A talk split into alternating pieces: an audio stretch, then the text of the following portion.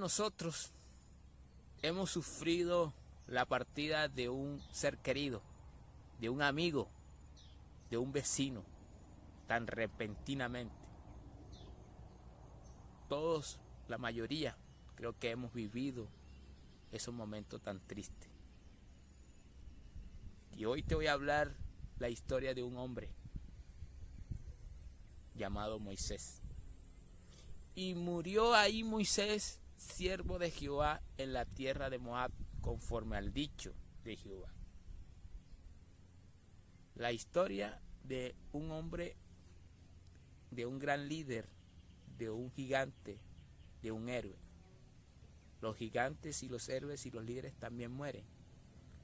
Vivimos bajo el imperio de la muerte, en nuestra triste y dolorosa realidad.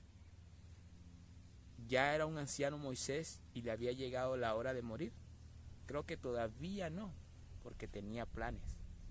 La tierra prometida todavía no, ha sido, no había sido conquistada.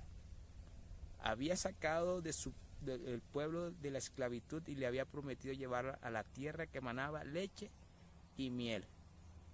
Pero una noche cuando ya estaba cerca para entrar a la tierra, Dios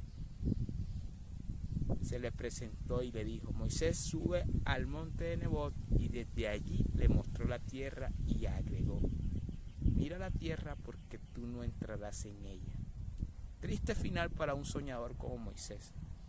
Él no había salido de Egipto para morir en una montaña, porque Dios no le daba la oportunidad de realizar su sueño.